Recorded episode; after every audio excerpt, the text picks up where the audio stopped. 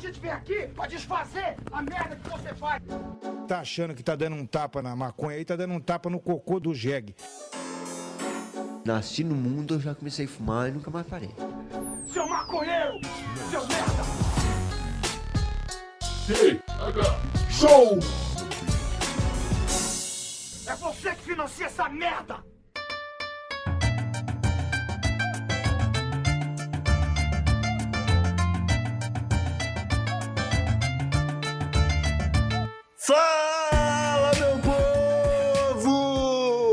Estamos começando mais um TH Show, um podcast 100% natural dedicado aos usuários desse mundão. Aqui quem fala, comandando essa bancada canábica, é Igor Seco e junto comigo está ele, o maior crítico de cinema paquistanês que esse mundo já viu, Marcelo Nhoque. Tudo bem, Marcelo Nhoque? Tudo ótimo, Igor Seco. Minha carteirinha de estudante finalmente ficou pronta. Eu tô pagando metade pra frente nos Yeah. cinemas, teatros e tudo mais do Brasil. Tô feliz.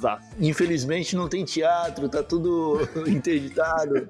Mas é isso aí. Ah, nhoque, nhoque, aquele momentinho agora no começo.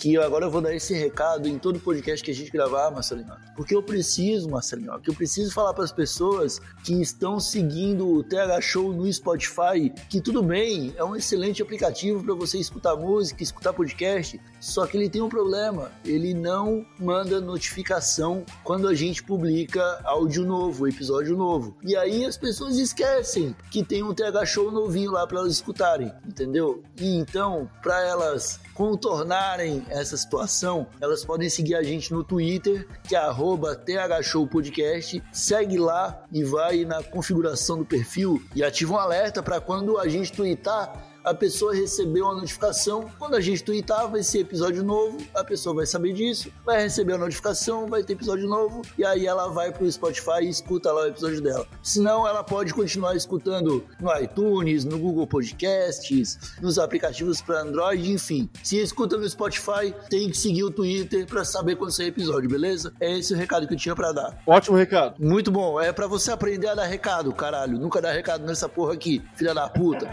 Olha só, o episódio de hoje, ele é um pouquinho diferente, ele envolve aí a sétima arte, né? Envolve muito palavrão, envolve uma tara absurda no Celton Mello, né? A gente vai falar sobre cinema nacional, Marcelinho. E para isso, nós recebemos aqui um especialista em cinema nacional, uma- um cara que já contracenou no cinema nacional, foi o protagonista, não sei se foi protagonista, porque eu não vi o filme, porque eu tenho um preconceito só por causa do nome do filme, mas enfim... Marcos Kligman, seja muito bem-vindo à bancada, web bancada do TH Show. Tudo bem com você? Opa, aí, boa noite, galera. Boa noite. Qual é que é esse preconceito aí do cinema nacional que tu Ih, falou? já começou com a pergunta, ô, Marcos? Já comecei assim, já comecei aqui, ó, quebrando os pratos. que preconceito? Eu não tenho Tu preconceito falou que com nada. Eu não tenho preconceito com o cinema nacional. Eu tenho preconceito com alguns nomes de filmes. Tá, por exemplo, Por exemplo, é, a- a- como é que é o Se Eu Fosse Você Dois, que é um filme muito badalado aí. Eu tenho preconceito porque... Ah, nunca vi. esse eu é, também então, tenho preconceito. Eu também nunca vi. Tá É, vendo? minha preconceito. merda de filme, também nunca vi. Eu tenho preconceito com o filme do Leandro Hassum. Ele, ele, ele faz um filme, ele faz o dois, que é exatamente igual ao primeiro, e só muda o, o, o título, que ele coloca o dois lá. Eu tenho preconceito com filme assim. Tenho preconceito com o filme do Celton Mello. Não aguento mais ver o Celton Não, não, Mello. peraí, peraí, peraí, peraí, peraí. Eu já fui irmão do Celton Mello, então deixa o cara. Mexeu com ele, mexeu comigo. Ele é meu irmão no filme e vai ser meu irmão na vida real. Agora eu tô dizendo pra todo mundo que eu Ah, tu acha dele. que o Celton Mello, lá em, lá em Gramado, quando estiver recebendo um prêmio, vão dizer pra ele: Ah, o Marcos Kligman, ele vai dizer: Peraí, peraí, o Marcos Kligman foi meu irmão no cinema. É, Exatamente, ele diz, ele diz, ele diz isso. É, Marcos, fala pra gente, cara. Você é ator profissional. Exatamente. Você já atuou em quais filmes? Bi! Mas uma, é fala, uma fala- quantidade. fala dois aí, fala dois aí que são, tipo, falou em filme, falou em você atuar, você lembra? Opa, eu fiz esse filme. Ah, eu acho. Eu vou falar um que é representativo, mas é tosco. Esse é muito tosco, que é Eu Odeio o Orkut. Tá? Que ele também é um dos melhores. Justamente por isso, eu acho. Eu acho também. Tá? Que Talvez, esse- cara, Como é que você não vai ter preconceito com um filme que se chama Eu Odeio Orkut, cara? Todo mundo gostava do Orkut.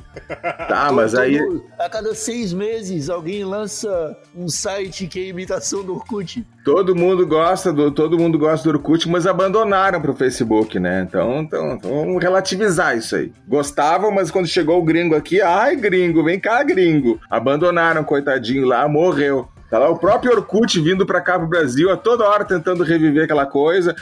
Já tá ficando velho. Ah, mas eu tenho uma nova rede social. Não pega, não cola. E do que que se tratava esse filme, cara? Era só Esse filme, apesar do título, né, é, se tratava de pessoas com vício em Orkut que eram levadas para clínicas de, de, de recuperação para viciados em Orkut. Então eu era Adorei essa premissa, cara.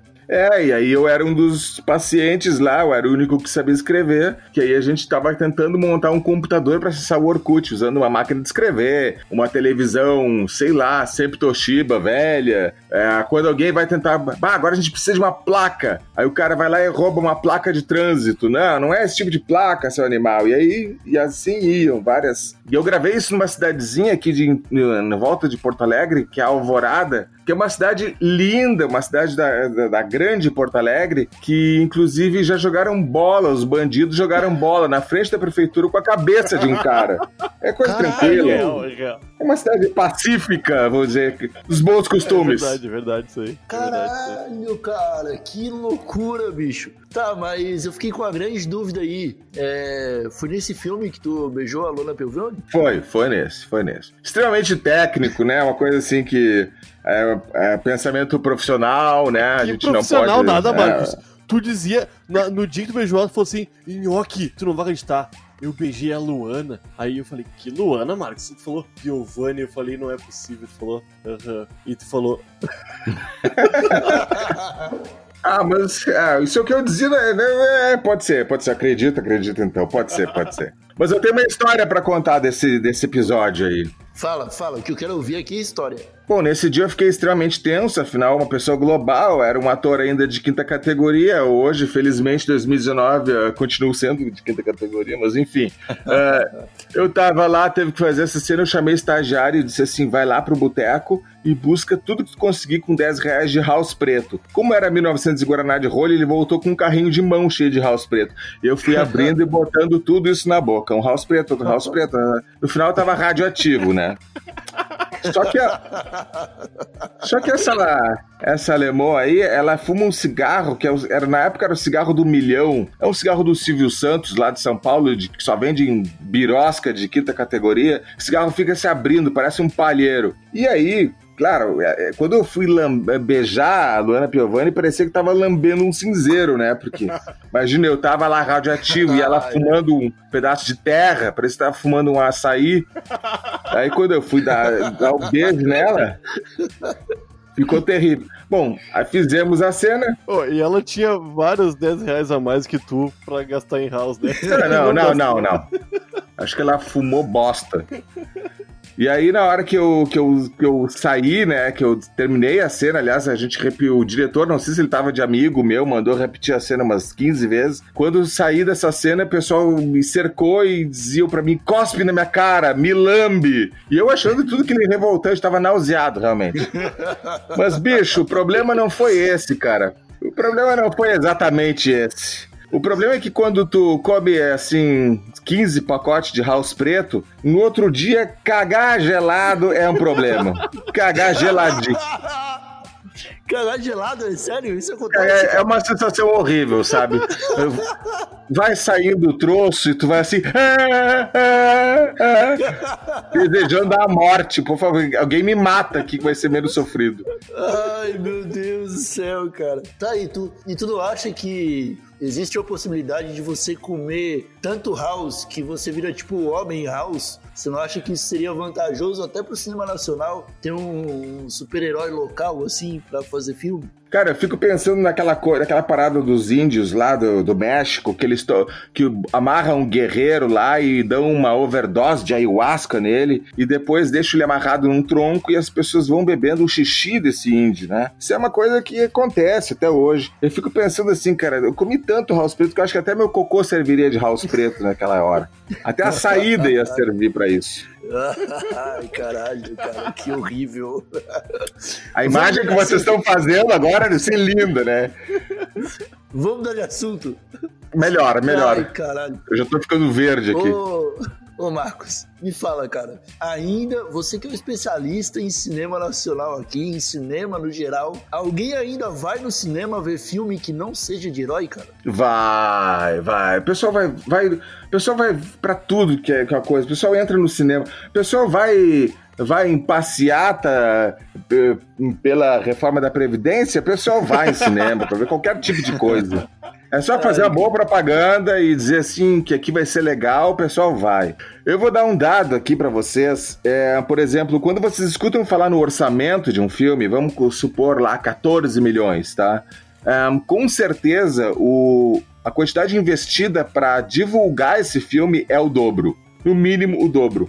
Então, quando a gente se assusta com aquelas cifras enormes da produção do filme, é, para fazer esse filme, fazer propaganda desse filme custa o dobro. Então, o que, que é o dobro? É aqueles display de cartolina, uh, que o pessoal vai tirar fotinho, é, é, contra alugar salas, é fazer divulgação, é pagar youtuber para falar bem, é todo esse monte de coisa. Contratar, é, botar crítico de, de cinema no aviãozinho, fazer um, um agrado, uma, um afago no cara, tudo isso aí custa uma grana e é publicidade, e a publicidade é sempre o dobro do preço. Isso aí, isso aí sai tudo da Lei Juan Nelson. Que nada, isso é tudo dos caras que estão cheios de grana que estão da, da, dos estúdios da gringa, né?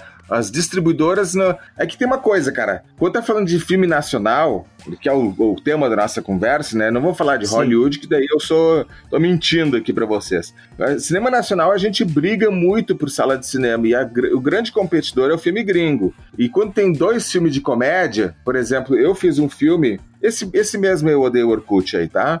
Uh, eu fiz esse filme e daí a própria distribuidora ela tinha outro filme que era o filme do Caceta e Planeta, que o filme foi uma bosta. E aí eles deixaram de passar o nosso filme para passar o filme do Caceta porque era comédia. E a gente mesmo com um contrato assinado, aliás, eu vou mandar um abraço aqui para W Mix que fudeu a gente, tá? Pode ser? Vai lavar uma roupa suja aqui.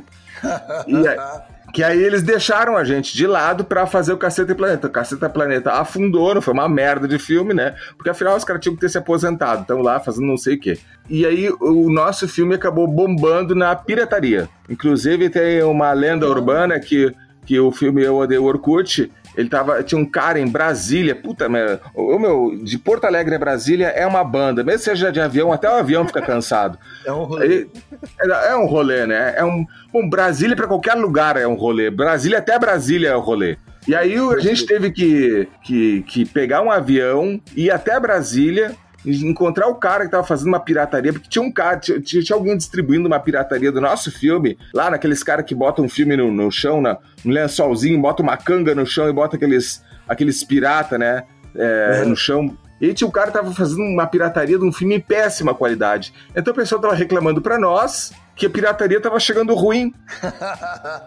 Pô, e o que, que a gente fez? O SAC, o Serviço de Atendimento ao Consumidor, prontamente, pegamos o um avião, fomos para Brasília, entregamos uma cópia em Blu-ray pro cara e dissemos, ó, oh, meu, vai fazer pirataria, faz direito aqui, ó, copia daqui, dessa fonte. Ai, cara, que demais. Sabe que esse lance da, da pirataria com filme, com cinema nacional, é um bagulho que anda lado a lado, né? Porque o brasileiro adora piratear e a gente realmente tem filmes bons nacionais. Aquela história de que o Gilberto Gil, quando era ministro da Cultura, ele. E foi a época que saiu Tropa de Elite, por exemplo, saiu primeiro na versão pirata para depois ir para o cinema.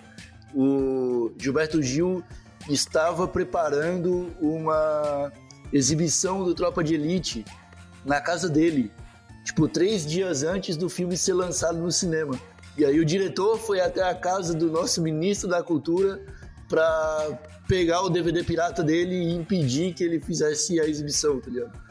Então eu acho perfeitamente normal alguém sair do Rio Grande do Sul e até Brasília só pra ter que lidar com alguma situação envolvendo pirataria, tá ligado? É, mas na verdade, cara, quem faz cinema, assim, você é cruel agora. A gente não espera é, bilheteria. Eu não sei por que, que ainda tem gente fazendo cinema nacional, porque tem pouca bilheteria. Faz porque quer fazer. Faz porque é gostoso. Faz pelo amor à arte. É que nem fazer uma banda, sabe? Quem, quem... Ah, vamos fazer uma banda de rock, vamos, vamos ficar milionário. Aham, uhum. vai ficar milionário. Vai ficar. Oh, nossa, vou fazer uma banda, vou fazer uma banda de rap. Vou, vou botar no Condzilla, vou ficar ricaço. Aham, uhum. Vai mesmo, vai muito. Não vai nada. E a gente é, faz as coisas caralho, por ímpeto, né? Porque que a gente trabalha com isso, essa é a nossa arte, então a gente produz porque, porque é um tesão, é fazer, porque a maioria das pessoas que, que fazem cinema autoral, é disso que eu estou falando agora, cinema que a gente gosta de fazer, ganham a vida fazendo publicidade.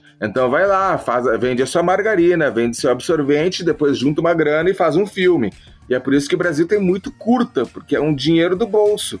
E tem muita gente que bota, investe uma grana, vai lá, são poucos os que têm um apoio mesmo, né?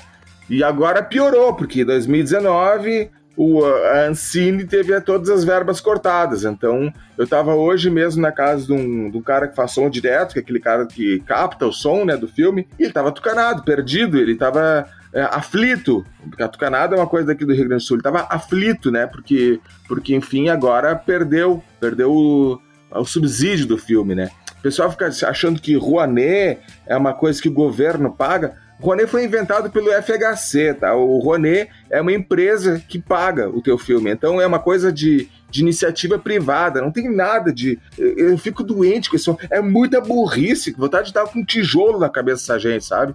É, é burrice, é caralho. É, porque é, o Rony é uma grana de, de, uma empresa. Porra, cara, uma grana de uma empresa, iniciativa privada. Vai ver, vai ler os teus tá, Friedman aí, essas coisas. Marcos, calma, Marcos. Não, eu não tô calmo. Marcos, Marcos, calma, Marcos. Esse aqui é um programa tranquilo. Tá bom. De boa. ah, eu fico louco. ô meu, ô meu, mas ah. olha só, eu, eu já trabalhei contigo em alguns projetos audiovisuais que não deram certo. Comente-os. Tu, tu sabe assim como Comente-os é. que é legal. é legal e nem o pessoal do Tega Show sabe, o Igor sabe, porque é o Igor, né, meu, meu namors, não é meu namorado. Né?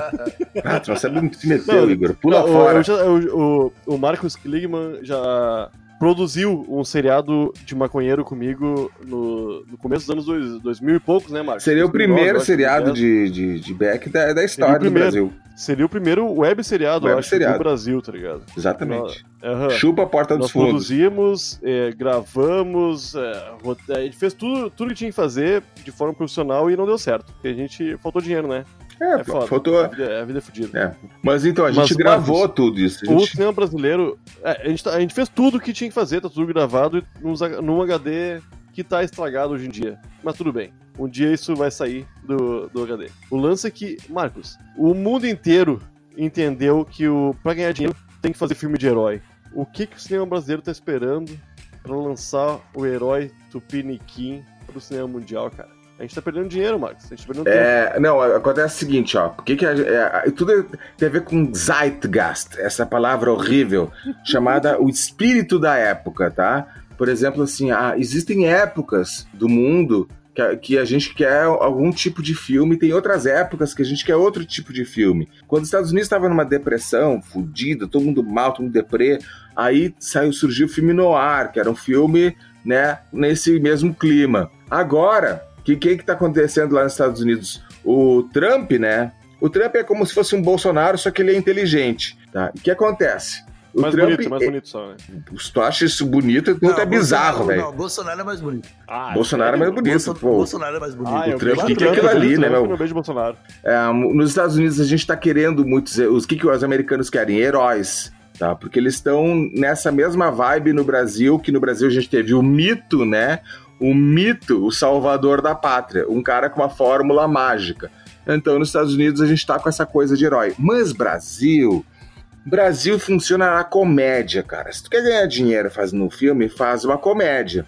Eu fiz uma comédia. Essa comédia a gente foi para Brasília, como eu contei a história agora. Então a gente tem que fazer comédia, a gente tem que fazer o povo rir, porque a gente não tem é, subsídio para fazer uma coisa, um filme sério. A gente faz um Central do Brasil e faz um milhão de, de, de porcaria de comédia. Mas o brasileiro gosta de rir, o brasileiro precisa rir, até porque se não rir tem que se matar, né? Então a gente faz comédia. Então a, vibe do Brasil pode ser um filme de herói, Pode, mas desde que seja um filme de herói com comédia. Aí funciona. O problema do, do cinema brasileiro com filme de comédia é que eles acham que juntando um monte de gente engraçada, o filme vai funcionar. Aí você pega, tipo, o elenco, você coloca o Touro Cavalcante, o Whindersson Nunes, o Seu Jorge e o Fábio Pochá. E você ah, espera que essas quatro pessoas juntas façam a melhor comédia do mundo. É São verdade. pessoas engraçadas? São. É, pode tirar três Mas- e deixar só o Whindersson Nunes. Aí vou e Aí falo vai mais. funcionar. A gente, a- eu acho que a gente falou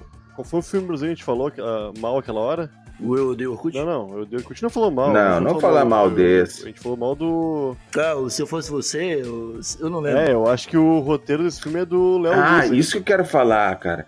O, O roteiro é do, do amigo Exatamente. nosso, hein, O roteiro, é isso que a gente peca. O roteiro é a parte mais importante de um filme, é isso que vai fazer um filme ficar legal. E é a parte que é de graça. Só precisa uma coisa: ler, estudar como é que se faz roteiro. Então é é isso que o brasileiro não quer. O brasileiro não quer estudar. Então tem que mais é que tomar no orifício, né? É, o roteiro deve ser uma, um dos. Eu não sei como se, como se fala, mas deve ser uma das partes menos. com menos investimentos de um filme, deve ser o roteiro. É, Porque na verdade, deveria ser o demais. Brasil quanto Olha só, a gente tem, por exemplo, o cinema da Argentina, né? Que eles vão pra Cannes a toda hora. O cinema da Argentina é respeitadíssimo. É só roteiro. É só né? roteiro. É só roteiro. Cara, eu já vi alguns filmes argentinos. Tem aquele ator muito famoso que Darim. faz o Darim. O dia que o faz Darim morrer, filmes de- param de fazer cinema na Argentina. Ah, provavelmente, cara. E, cara, tem os filmes sensacionais dele que se fala, caralho, que loucura. Se eu não me engano, aquele filme As Nove Rainhas. Nove é Rainhas. argentino. Oscar, né? E, é, é um filmaço do cacete, cara. Excelente. Cara, o que que você acha que falta pra gente começar a fazer cinema desse tipo no Brasil? Esse é um investimento no roteiro? É. O, o roteirista bom a gente tem, tá ligado? O roteirista é porque a gente tem roteirista bom, mas o pessoal não filma o que os roteiristas bons. O problema é, sabe que aquele cara que vai pro jogo de futebol e, e leva a única bola que tem, e aí ele diz assim: não foi falta, se foi falta eu vou pra casa e levo a bola. Esse é o problema do cinema nacional. A gente é um esporte caro fazer filme, então se faz o filme que o produtor executivo quer fazer. Aí que acontece? Faz qualquer coisa, porque é o cara da grana que manda. Não tem uma indústria de cinema. Saquei. E na indústria de cinema, tu que tá sempre. é, tu que tá introduzido nesse cenário, é verdade que todo mundo que trabalha na produção de um filme fuma maconha pra caralho? Completamente. completamente. É todo mundo maconheiro. Completamente. Não existe cinema sem isso. A não ser aquele cinema de Dedir Macedo lá. Ah, Eu acho que até aquele cinema lá. Aquele cinema deve ser o mais louco de todos, na real. Não, mas aquele lá é um Aquele- sucesso. aquele cinema do- né? É, não precisa ter. O, o filme do Dedir Macedo, por exemplo, ele, ele é campeão de bilheteria, mas entra na sala de cinema tá, tá vazio. É só o crente que vai lá e compra na igreja e depois não vai assistir. Pois é, só cara, uma- uma- obrigação de. Uma polêmica que tava rolando na época desses filmes do Edir Macedo aí, cara. Beleza, o, o filme era evangélico e tal, e tem muito casal jovem que vai pro cinema transar. E aí eles estavam indo pra filme evangélico transar, via a história do Edir Macedo e saía de lá convertido, cara. Essa é a maior mentira que eu já ouvi na minha vida. Eu acho que se tu me disser que eles entraram no cinema pra transar e saíram de lá brochados os dois, até acredito. Sai de lá acreditando em Deus, cara. Jovem é maluco hoje em dia, cara. Não, isso aí, isso aí, ó, vai me contar o DT Bilu, mas não me conta essa, cara.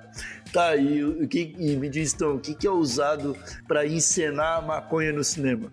Cara, isso é uma tristeza, né? É uma coisa muito triste quando tem que encenar maconha. Toda, toda a equipe eh, fumando maconha desesperadamente, aí quando o cara quer dar um pega, bota um orégano no cara. Tem que... É deprimente uma cena dessa, cara. Bota um A gente, a, orégano. gente, a gente fumou maconha pra caralho. No Não, quando que nós tava- fizemos, as- quando eu e o Nhoque fizemos o 420, é, às vezes rolava, mas outras vezes era orégano. E o que acontece quando tu fuma um orégano? O quarteirão fica achando que tu abriu uma pizzaria no local. É horrível. E tu fica.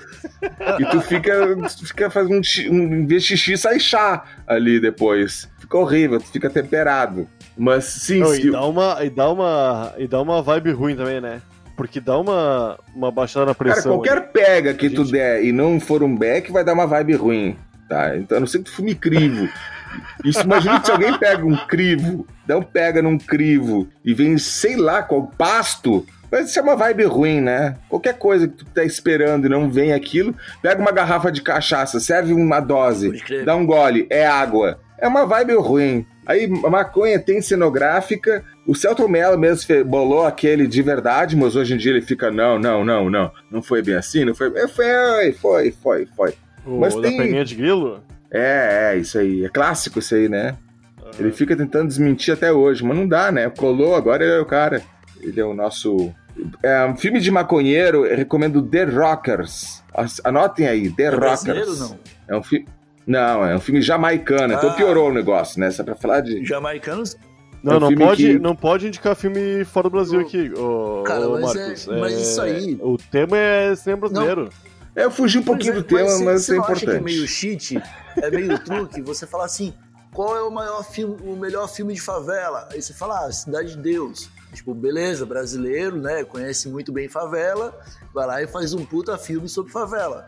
Qual que é a, a coisa que jamaicano mais conhece? Maconha. Se fizer filme sobre maconha e não for bom, vai se fuder, cara. O que vocês sabem fazer direito, tá ligado? É, exatamente, exatamente. Eles fizeram um bom filme. A gente não tem um filme aqui disso, porque a gente é muito careta. A gente tem. Quando faz um filme, fica com medo. Fica com medo de perder a distribuidora. Fica com. Porque investidor sempre É, pensa em retorno financeiro. Então não tem filme sobre isso. É, Se for procurar no Instagram do, do, do Tite, do Chong lá, eles estão até hoje vendendo qualquer coisa. Eles vendem de chavador, vende tênis, vende, vende esposa, vende tudo. Eh, Os caras são uma máquina de fazer grana. É um mercado muito mais aberto, meu. Porque eles são mais abertos, exatamente. Ô, meu, Exatamente, aqui pra, é mais pra ter um, um apoio anunciando uma seda, um, um vape, qualquer coisa que seja, meu, um chavador é foda, meu. Tu perde bastante. Tem que ir numa É pracinha, aí. encontrar um hippie é numa aí, pracinha. é isso aí, esse é cara vai difícil, anunciar. cara, é. Vai, É um vai anunciar mercado- 15 reais. que aqui dentro do Brasil ainda é o. o por mais que. ô, meu, Fudido. eu gravei esse Ceará contigo, o Igor Seco e eu fazemos hoje o Tega Show. Tem outras pessoas fazendo algumas outras coisas em relação à maconha no Brasil também. Tem o pessoal do 12, tem o Ivo com o Trita Talks, que fala sempre em maconha, mas não são muitas pessoas que falam abertamente sobre maconha no Brasil, cara. E o Chong, por mais que tenham sido pioneiros, hoje em dia eles surfam na onda que, por mais que eles tenham levantado ela nos anos 70, sei lá, hoje em dia é muita gente que, que, que incentiva eles e ajuda, cara. Aqui no Brasil não tem esse mercado. Não é um. Eles ganham uma grana Não até é hoje, né? assim. O, o caso desse. Eles fizeram esse filme. Eu vou contar umas curiosidades sobre esse filme, que não é cinema nacional, mas é, mas é a nossa querida maconha, tá? Que é Sim. o seguinte: eles fizeram esse filme queimando tudo e eles se encheram de grana por causa disso. E eles foram fazer o 2 e o 2 foi. É, por que, por que, que o 2 não foi grande coisa? Porque eles fizeram uma super produção. E o que era legal era que era um filme tosco. E aí, quando eles fizeram uma super produção, ficou tem. É. Depois eles foram fazer outros filmes que ninguém conhece, do Papagaio É tudo uma Polly, bosta, né? umas É uma besteiras lá que ficaram horríveis. Tudo uma bosta, mas continuaram surfando nessa onda. Então até hoje. Os caras estão velhos, estão acabados, estão andando caminho na rua de sonda intravenosa lá, de tão velho que estão. E estão ainda vendendo os negócios ali, cara. E, isso aqui lá tem aquela, aquele comércio, aquela indústria. Aqui a gente, anunciante, cara. A gente, pra fazer um filme com menos de um milhão de reais, não sai. Aí quem é que vai botar um milhão de reais? O pessoal do, daquele filme é, Dois Copos d'Água, sei lá, uma coisa assim, que foi até com aquela velha da, da Pana Pantera, eles tentaram bastante entrar nesse. A- Aquele pessoal que fez o Tapa na Pantera fizeram aquele negócio ali meio que por brincadeira. Mas viralizou tanto, deu tão certo que eles montaram uma produtora, eles compraram equipamento gringo. Então, até hoje, vivendo com uma produtora, quer dizer, o que falta mesmo é cara de pau, coragem de fazer, levar até o final e, e divulgar. Eu- vamos incentivar esse pessoal, cara, porque assim a gente conversa sobre o assunto, quebra alguns mitos e divulga mais, fala sobre informação, mostra que não é um bicho de sete cabeças, que o maconheiro não vai chegar a matar a tua irmã, pular pela janela. Faz com humor isso, porque o humor é, é instrutivo, né? O humor ensina mais que uma palestra chata. Pode crer, cara. E é, vendo o cenário de filmes nacionais hoje, você acha que existe algum gênero de filme que já deu o que tinha que dar? Tipo, ninguém aguenta mais ver comédia brasileira, a gente tem que focar em drama. O que, que você acha disso? Tipo, Cara, o cinema nacional sempre foi, sempre foi de, de comédia, comercial. Mas a gente tem uma coisa forte, muito forte, de, de cinema de horror. E esse a gente é muito bom, sabe? Só que é um cinema que não tem muito público. Quer dizer, o maior público do cinema de horror dos filmes brasileiros são estrangeiros. São pessoas de outros países que adoram os filmes brasileiros de horror. E a gente faz. O Zé do Caixão, ele criou uma coisa lá, mas que. Pô, ele era um cara que acreditava nas coisas. Ele tinha uma época que ele dormia num caixão. E ele tinha aquelas unhas. Tem até hoje aquelas unhas enormes de verdade, não é postiço. Quer dizer, um cara que realmente viveu aqueles filmes dele. Por isso que ele é respeitado. E ele criou uma escola gigantesca. A gente teve a única escola brasileira de, de cinema que dá pra chamar de escola, vertente brasileira, porque tá, o filme americano tem aquela coisa de herói, o filme iraniano é aquela coisa chata de uma criança, um vaso, um filme japonês também, uma pessoa olhando pra paisagem, um filme alemão, filme legal, legalzinho, filme russo, o pessoal bebendo vodka. E filme brasileiro, o filme brasileiro é, foi a porno chanchada. Foi o único gênero brasileiro que, que se perdeu porque depois ficou mais porno do que chanchada, né? Mas enquanto tinha essa mistura, era imbatível, foi o único gênero brasileiro. Tinha histórias que nossas babás não contavam, né? Que é um excelente filme de porno chanchada. Enfim, são muitos agora, não me lembro deles, mas tem esse, esses filmes.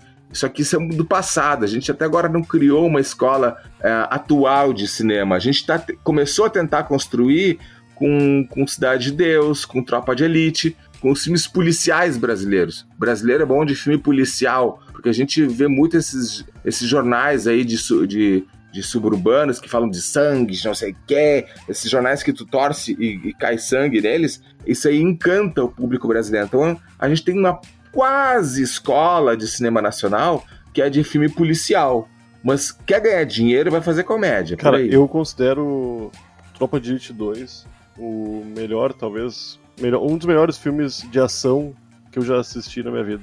Eu realmente acho muito bom. E eu te pergunto então, quem, quem ganharia uma briga só de soco entre o Wagner Moura e o Lázaro Ramos? Isso é uma pergunta muito relevante, isso é um assunto que devemos debater. Sim. Eu acho que. Ah, o Lázaro Ramos não. claro Eu sim, acho que o, o Lázaro Ramos ia tomar um pau. Ia ficar com um dente a menos, botar uma prótese ali. Ai, caramba, meu Deus do céu, cara. É assim que eu gosto. Meus amigos, eu acho que a gente já pode encerrar esse episódio do TH Show. Marcos, eu vou perguntar pra você primeiro. Você tem algum recado pra dar, meu amigo, sobre cinema nacional, sobre o seu trabalho? Você tem algo pra dizer pros nossos ouvintes, usuários? Eu acho que para os usuários que entrem no cinema, porque cinema é uma área muito boa para quem fuma maconha, tá? Porque tu- tá- acabou o set, todo mundo vai puxar uma perninha de grilo, tá? Todo mundo vai dar um peguinha, e é um clima legal, tá? Então, maconheiros do mundo, univos no cinema, tá? Até para fazer os filmes mais caretas, tem uma equipe de gente louca atrás. E é isso aí, eh, cultivem o cinema nacional, vão ver o cinema nacional. O cinema nacional é a arte e é a nossa arte. O povo que não tem cultura vai sempre repetir os erros do passado, nunca vai pra frente. Então, vamos pro cinema, vamos ver os filmes de crítica social também, que são importantes. Nem que seja pra sair de lá e ter um debate, sabe? E outra coisa, cineclubes. Os cineclubes não são cinemas grandes lá, não tem óculos 3D, não tem. Mas tem uma galera que é muito apaixonada. Então, na sua cidade deve ter um cineclube, é alguém com um projetorzinho pequeno. Vai lá, assiste no cineclube, que com certeza eles vão botar um filme muito loucão, muito diferente. E isso que a gente precisa para sair do, do nosso gosto comum, do nosso gosto clichê e começar a absorver coisas novas, tá? Sugar coisas novas. Caralho, É bonito, hein, cara? Gostei desse recado. É, eu nem sabia que ainda existia esse rolê de cineclube. E se tivesse, se eu estivesse no Brasil e procurasse pela minha cidade, se tivesse, provavelmente eu estaria indo. Porque, porra, mano, tá ligado? Eu não quero mais ver Leandro Hassum. É foda.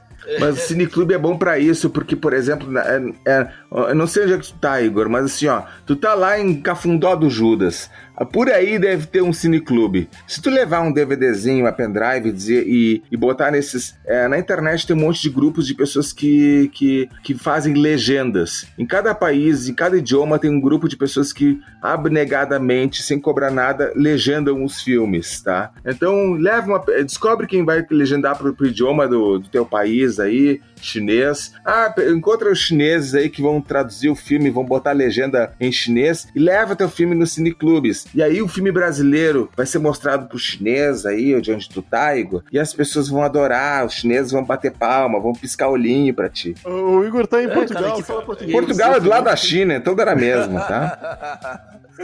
Ai, tá bom, cara. Eu vou pesquisar isso aí sim, porque eu me interesso bastante. Nhoque, você tem algum recado pra dar? Não, Igor, sei que hoje eu vou ficar te devendo, cara. Hoje eu, eu, eu vim, infelizmente, sem recado pro, pro episódio. Ai, meu Deus do céu, por que, que eu ainda pergunto pra esse arrombado? Tá bom, tá bom. Meu recado, eu vou reforçar então o recado inicial. Você que escuta o TH Show pelo Spotify, siga o TH Show Podcast no Twitter pra saber quando sair episódio novo. Beleza? É só isso. Quiser compartilhar também alguma história com a gente, você pode fazer isso pela DM do Twitter também. É, compartilha a sua história, manda lá o que você quer mandar, que a gente não vai é, revelar o seu nome nem de onde você é. Seu anonimato está garantido caso assim você peça, beleza? E também tem o e-mail thshow@desabilitado.com.br. É isso, meus amigos. Agradeço Marcos, agradeço Nhoque, agradeço aos ouvintes que nos escutaram até agora. Um abracinho por, por trás, um beijinho no pescoço e tchau!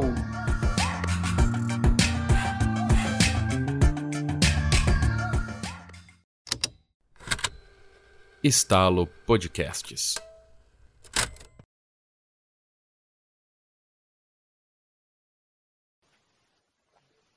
É isso aí, acho que tá bom por hoje, né, Igor? Acho que entretemos as pessoas com qualidade. Sem dúvida nenhuma. Vamos dormir agora?